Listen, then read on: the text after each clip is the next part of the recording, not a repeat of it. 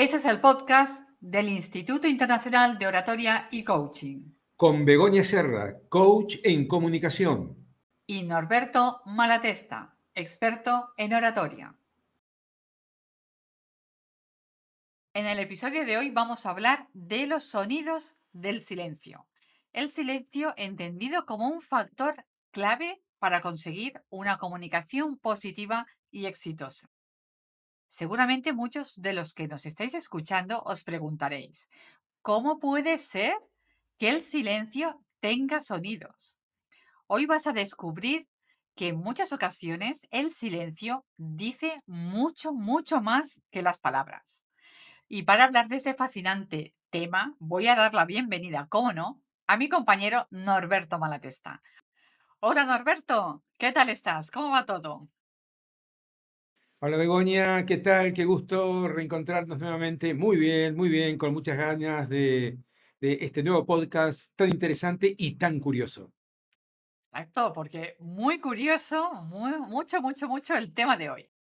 Porque claro, como experto en oratoria, y de hecho como Instituto Internacional de Oratoria y Coaching, que precisamente lo que hacemos es enseñar el arte de hablar, Suena un poco extraño esto de los sonidos del silencio, por lo tanto, qué mejor que preguntártelo a ti. ¿Qué nos puedes decir, tú como experto en oratoria, sobre los silencios? Lo primero es una, me formularía una pregunta que tal vez estén formulando algunos de los que nos están escuchando. Pero ¿cómo? ¿Los silencios tienen sonidos? Y claro que sí, porque los silencios muchas veces hablan, no solo que tienen sonidos, sino que muchas veces hablan. El silencio está presente en todas las manifestaciones de la comunicación. Fíjate vos, figura en el arte, en el teatro, en el cine, en la música, ¿cómo no? En la música, en la pintura, en la publicidad. Y yo te diría más, Begoña, hasta en la arquitectura mediante los espacios vacíos. De modo que en oratoria el silencio o las pausas, sinónimo, podemos hablar de silencio, podemos hablar de pausa, estamos hablando siempre de lo mismo, tienen una importancia, yo diría, primordial, cuando lo que se quiere lograr es una presentación de alto impacto. Entonces hay que utilizar los silencios, hay que emplear las pausas. Es que las pausas bien estructuradas refuerzan el mensaje. Los autores de teatro, por ejemplo, se esmeran en especificar cuándo una un actor debe hacer un silencio o una pausa y cuál debe ser su duración. Bueno, preguntémonos entonces, ¿por qué lo hacen? Por algo lo hacen. Los silencios preparados, en el buen decir de una presentación, tienen dos grandes objetivos, Begonia. Por un lado, darle énfasis al discurso y por otro lado, restarle monotonía a la exposición. Vaya entonces si es importante utilizar las pausas en nuestra presentación. ¿Cómo lo ves tú, Begonia? Pues efectivamente, creo que has dado, has comentado algo muy importante, Norberto. Precisamente ese darle énfasis al discurso y restarle monotonía a la presentación. Yo voy a lanzar la siguiente pregunta a nuestros oyentes. ¿Cuántas veces hemos asistido a una conferencia en la que nos hemos literalmente aburrido? Seguramente el tema, a que sí, a que más de, más de una, de dos y de tres. Todos podemos tener, hemos tenido esa experiencia y la podemos contar. Claro, Y claro, aquí lo, lo fuerte es que seguramente ese tema era de nuestro interés y probablemente el conferencista era un experto y una autoridad en el tema. Pero sus conocimientos y esa autoridad no son suficientes para lograr una comunicación positiva e impactar en la audiencia. Porque como siempre decimos a los alumnos del Instituto Internacional de Oratoria y Coaching, tanto o más importante que el qué es el cómo. Para lograr mantener la atención de nuestro público, tenemos que despertar su interés y transmitir emoción. Y nunca, y ese nunca lo pongo en negrita, en mayúsculas y subrayado, nunca lo vamos a conseguir Si utilizamos un tono de voz monótono o hablamos demasiado deprisa o hablamos demasiado bajo. Los silencios tienen relación con el cómo. Ese cómo también en mayúsculas, en negrita y, y subrayado. Y nos van a ayudar a romper precisamente la monotonía, resaltando las ideas importantes y creando golpes de efecto e impactos emocionales que cautiven a nuestra audiencia. Asimismo, un silencio escogido tras una idea o mensaje importante va a permitir al público interiorizarlo y reflexionar sobre el mismo. En ese sentido, el silencio es una herramienta de comunicación tan importante como la palabra. Bien dicho, Begoña, eso, bien dicho, porque los silencios bien hechos en el momento justo no solo realzan la exposición, sino que le dan mayor prestigio al orador. Yo puedo decirte si un orador es experto o no antes de que comience a hablar. Claro, te preguntarás, pero ¿cómo? ¿Por qué? ¿Cómo lo haces? Bueno, no se trata de magia, quiero decirle a quienes nos escuchan que no soy mago, pero se trata de algo No, yo doy fe que que no, tiene- no tenemos la bolita de cristal. Eh, para nada, para nada. Es que se trata de algo que se llama el silencio inicial. ¿Y qué es eso? Precisamente es el silencio que tiene que hacer todo orador antes de comenzar su presentación. Eso está estudiado y es una de las tantas técnicas que enseñamos a nuestros alumnos en el Instituto Internacional de Oratoria y Coaching. Qué duda cabe entonces que el silencio comunica, pero cuidado, no confundir silencio con bache. Espero que se entienda bien este término, ¿no? No confundir silencio con bache. El auditorio es muy perspicaz y se da cuenta si una pausa del orador es realmente una pausa, un silencio preparado o es un bache inesperado, cosa que le suele ocurrir a muchos oradores que de repente ¡paf! se quedan sin palabras. Bueno, principalmente los que mm, no se han preparado lo suficientemente antes de su presentación son aquellos que suelen caer en ese bache. Por eso las pausas y los silencios también se preparan. ¿Cómo, cómo? ¿Se prepara una pausa? ¿Se prepara un silencio? Claro que sí. Cuando yo quiero resaltar algo, antes de decirlo, voy a, voy a hacer esa pausa, voy a hacer ese silencio. ¿Lo ves también de este modo, Begoña? Hay hecho el silencio para dar énfasis precisamente a tu pregunta. Ese silencio estaba preparado. esos segundos en los cuales he dejado la pregunta en el aire. Porque qué importante es ese silencio inicial y esas pausas. Y cuánto le dice al público acerca del orador. No hay nada que confiera más autoridad y que proyecte una imagen de autoconfianza como el hecho de que el orador se sitúe ante el público, sonría y lo mire a los ojos mientras permanece en silencio.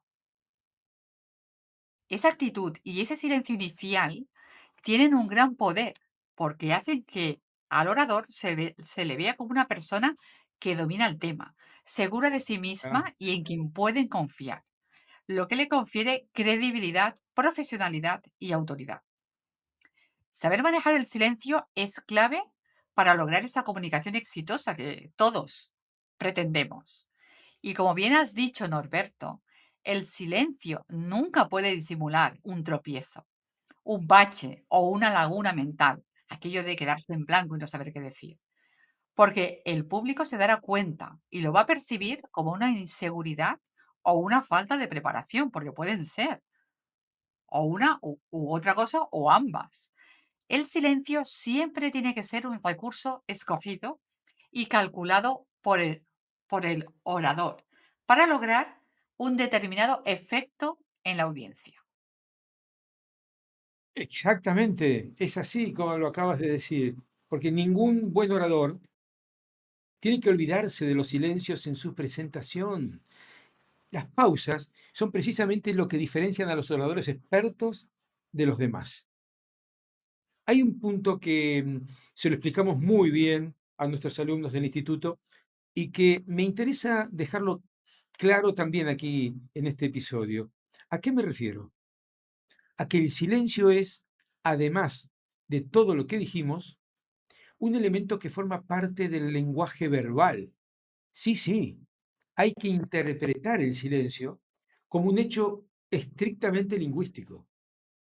En el lenguaje escrito, cuando se quiere destacar una idea, existe una variedad de alternativas, por ejemplo, tipografía en negrita o bol, bastardilla, texto subrayado, tipografía mayúscula, resaltador de colores. Bueno, nada, nada de eso sirve para el lenguaje oral cuando estamos en una presentación. ¿Cómo hacer entonces? Cuando queremos destacar una idea. Bueno, precisamente mediante el uso del silencio, con las pausas. Por eso son tan importantes las pausas en una presentación. Ahora bien, una aclaración muy importante también es, es, necesario hacer. Para que las pausas sean significativas, deben ir unidas inevitablemente a la gestualidad.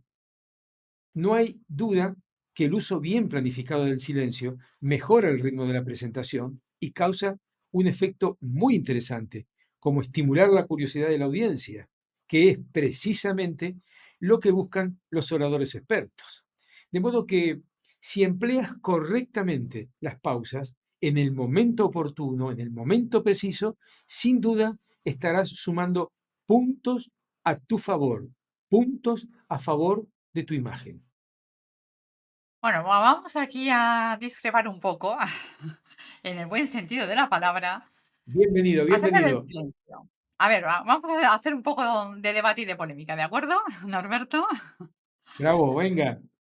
Porque tú has comentado que el silencio es un elemento que forma parte del lenguaje verbal. Eso evidentemente no lo voy a discutir. Pero vamos a hacer una mirada mucho más amplia desde el punto de vista del coaching, que entiende también el silencio como un aspecto de la comunicación no verbal.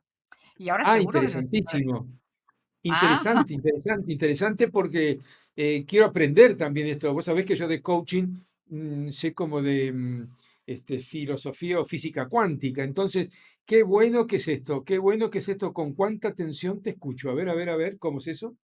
claro, y supongo que ahora nuestros oyentes están aquí cortocircuitando, a ver, lenguaje verbal, no verbal, ¿qué- ¿en qué quedamos? Vamos a aclararlo. Antes he comentado que el silencio dice mucho de la persona del orador, en tanto nos habla de cuán cómodo se siente haciendo la presentación. El orador, y aquí está aquí de la cuestión, ¿eh? O sea que atentos, el orador que no hace silencios, que habla de cualquier cosa o de manera atropellada para llenar ese silencio, es una persona insegura de sí mismo. Por eso desde el coaching, aquí se bien, bien, bien, bien, bien, bien, bien. Buenísimo, buenísimo este, esto que acabas de decir, ¿eh? Y a mí también te digo que es algo que me suma, me suma mucho. Muy bien, muy bueno. Claro, por eso, precisamente por ese detalle, decimos que desde el coaching también se entiende, se entiende el silencio como un aspecto de la comunicación no verbal. En el instituto precisamente hemos trabajado con alumnos a los que les incomoda los silencios. Es como, ah, un silencio, tengo que llenarlo. A ver, ¿qué digo? Lo tengo que llenar de palabras porque me siento aquí nervioso. Es como se me hace eterno. Y en las sesiones les hacemos conscientes de que si hacen eso van a suceder dos cosas. En primer lugar, proyectan una imagen de inseguridad y de nerviosismo. Y en segundo lugar, como muy bien has comentado tú, Norberto, se pierde el ritmo de la presentación. Porque esa necesidad, y fijaros que digo necesidad psicológica de decir cualquier cosa antes de mantener el clímax de un silencio, hace que todo pierda ese sentido que queríamos darle. Por lo tanto, aquí estamos hablando de una necesidad psicológica porque nos sentimos incómodos. El silencio siempre se tiene que ver no como una incomodidad, sino como un gran aliado que le da fuerza y carácter a nuestro discurso. ¿Qué me dices, Norberto? Aquí hay mucho, ¿eh? Bueno, Mucha materia ya ves, desde el punto de vista del Ya ves, coaching. ya ves que no nos hemos peleado, no nos hemos peleado, ya ves cómo, por eso este complemento tan espectacular que hemos descubierto hace dos o tres años de la oratoria y el coaching, lo que aporta uno, lo que aporta otro, y bueno, yo pensaba que ya con el tema de, de que es parte de la comunicación no verbal estaba todo dicho, pero veo, acabo de descubrir que no estaba todo dicho. Entonces, qué buen complemento, qué buen complemento. Por el contrario, en vez de pelearnos, te agradezco mucho que me hayas eh, ilustrado en este punto, que la verdad no lo tenía, no lo tenía previsto, pero me parece que es un excelente complemento. Bueno, la verdad que mm, el silencio, como acabas de decir, es un gran aliado de los oradores. Muy correcto lo que acabas de decir. Les voy a contar un pequeño secreto. Por otra parte, que sirve, ¿para qué sirven las pausas? Y es que el simple hecho de hacer una pausa y sonreír, por ejemplo, y aquí va el secreto, le da tiempo a veces al orador para poner en orden sus pensamientos. Y el público a veces ni siquiera se va a enterar de este secreto que, que te estoy comentando. Eh, ¿Qué te parece, Begoña? Sí, es algo que evidentemente es un gran recurso, es un gran truco, un gran tip que yo creo que se, se deberían apuntar todos las personas que nos están escuchando, porque en ese momento en que a lo mejor has perdido el hilo, hacer esa pausa que nadie percibe y tú desde la serenidad, pues poner en orden tus pensamientos y continuar. Pero aparte, recordemos que yo antes también he comentado que la pausa ayuda también al público a interiorizar aquello que estamos contando. Porque si vamos dando muchas ideas y lo hacemos todo seguido, probablemente, como la capacidad de atención del público, como de todas las personas, evidentemente, es X, pues hayan ideas que se pierdan y precisamente pueden ser ideas cruciales y muy importantes. Por lo tanto, mi- también mi truco o mi, o mi tip de hoy sería mensaje, podemos hacer una pausa, y proseguir, otra idea, pausa y así vamos dejando que el público vaya interiorizando y asimilando el contenido que les queremos hacer llegar. Así es, así de simple, solamente que alguien te lo tiene que contar, pero es así de simple. Es que en un momento como el que estamos comentando ahora, en este instante, la pausa es percibida como una señal de dominio y de autoridad por parte del orador, mientras que tartamudear o disculparse causa un efecto totalmente opuesto. Lo primero que hacen los expositores, dominados por los nervios cuando están hablando en público, es acelerar el ritmo de la conferencia, hablar rápido, todo lo contrario de lo que acabas de decir tú, Begoña. Da la impresión de que no quieren estar ahí y quieren terminar lo más rápidamente posible. Ahora bien, ¿cómo contrarrestar esta imagen? Precisamente con las pausas. Ya vemos, ya vemos cuántos beneficios tienen las pausas durante una presentación. De modo que cuando tengas que hablar ante una audiencia, acuérdate de este episodio de podcast y estarás ganándote gran parte de la audiencia y transformando tu buena imagen de orador profesional. Exacto. Y con esto ya vamos dando por finalizado el, el episodio de hoy, pero quiero añadir algo que has dicho cuando has comentado. Das la sensación de que te quieres ir deprisa, ¿no? Que quieres acabar cuanto antes. Y eso además de proyectar esa imagen de inseguridad, yo considero que también es darle al público como una sensación de que no lo respetamos lo suficiente, de que no lo estamos teniendo en cuenta, cuando el público ha venido a escucharnos y por lo tanto se merece ese trato de respeto. Y evidentemente ese orador que quiere acabar cuanto antes no lo hace porque no respete al público, sino por su nervi- nerviosismo, pero la imagen que proyecta es esa. Por lo tanto, yo creo que hoy hemos dado muchísima información, muchísimos tips. Es un gran tema el de los silencios y el de las pausas, que sin duda marcan, como tú también has comentado, Norberto, la gran diferencia entre un orador mediocre y un orador excelente y experimentado. Saber manejar los silencios y las pausas es y muestra una gran seguridad en uno mismo y dominio de la presentación. Lograrlo, evidentemente, requiere una preparación técnica y también trabajar esa autoconfianza y gestión emocional para controlar precisamente los nervios, las inseguridades, el nerviosismo que podamos sentir en el momento de ponernos ante el público. Como siempre, esperamos que el tema que hoy hemos traído os haya resultado interesante.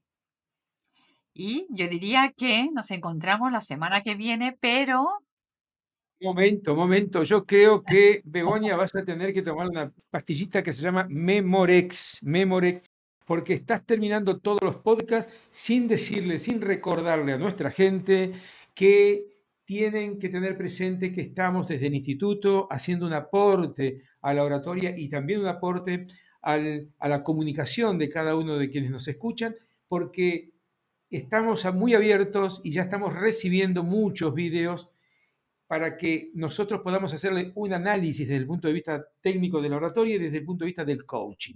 ¿Qué tienen que hacer para aquellos que no nos escucharon antes y que lo escuchan por primera vez? Muy simple, muy simple. Tienen que mandarnos un video de mínimo, mínimo un minuto de duración, máximo tres minutos. No es esto un capricho, no, no, es simplemente que nos tienen que dar ese tiempo como para que nosotros podamos hacer la evaluación correcta y devolverles el feedback. Por lo tanto, si querés mejorar tu aspecto comunicativo, si querés darte esa oportunidad de mejorar tu destreza de hablar en público, por favor, mándanos ese video y te lo vamos a analizar y te lo vamos a mandar. Lo que no recuerdo yo ahora, y me vas a dar esa ayuda, Begoña, es a dónde tienen que mandar este video para que nosotros podamos analizarlo. Cómo no, yo con mucho gusto vuelvo a dar la información. Lo tiene que enviar al correo electrónico del instituto. El correo electrónico, como siempre, lo vais a encontrar en la descripción del episodio, pero para aquellas personas que quieran apuntarlo y que tengan a mano pues bolígrafo y papel, lo digo con mucho gusto. Es info arroba instituto de oratoria y coaching.com. Repito, info arroba instituto de oratoria y coaching.com. ¿Y qué costo va a tener esto para quienes nos manden esos videos? Nada, el coste es cero, porque una de las misiones y una de las cosas que tiene muy clara desde el principio, desde su constitución, el instituto, es que queremos acercar la oratoria a todas aquellas personas que quieren mejorar sus habilidades de comunicación. Por lo tanto, es un servicio que ponemos a disposición de todo el mundo y que el coste es cero. Es una evaluación gratuita. Una cosita, un pequeño detalle, porque si hay algunos que nos han mandado ya y no han recibido todavía nuestro feedback, téngannos paciencia. Téngannos paciencia porque eh, son muchos los vídeos que estamos recibiendo y los vemos bien. Yo los veo detalladamente, se lo paso a Begoña, Begoña lo ve detalladamente, después nosotros nos juntamos y ahí eh, compatibilizamos un poco lo que vio uno con lo que vio. Hacemos un análisis, como decimos, sesudamente. Con lo cual, tengan paciencia si todavía lo mandaron y no hemos, nosotros no les hemos mandado el feedback, tengan paciencia que todos los estamos viendo y todos los vamos a ver. Paciencia. Exacto. Y por último, también recordar que al mismo correo electrónico que he dicho antes, podéis hacernos llegar cualquier consulta que queráis y también proponernos temas relacionados con la oratoria y el coaching para que nosotros los preparemos y los tratemos en futuros episodios. Nos pueden seguir en nuestros perfiles particulares, en nuestro feed de LinkedIn, que ahí estamos también haciendo aportes permanentes eh, de oratoria, de liderazgo, de modo que ahí también nos pueden seguir y ahí van a tener mucha información. Sí, todos los enlaces los encontraréis en, en la descripción del episodio. También, evidentemente, el, el LinkedIn del, del instituto que también tiene, pero todos lo dejamos en, en la descripción que encontraréis abajo. Dicho esto, pues agradeceros que nos hayáis acompañado en un nuevo episodio y recordaros que nos encontramos la semana que viene. Que vaya muy bien, chao. Chau, pasen lindo. Adiós. Gracias por acompañarnos en un nuevo episodio del podcast del Instituto Internacional de Oratoria y Coaching. en el que trabajamos para formar a los grandes oradores, porque las buenas ideas son mejores cuando están bien comunicadas.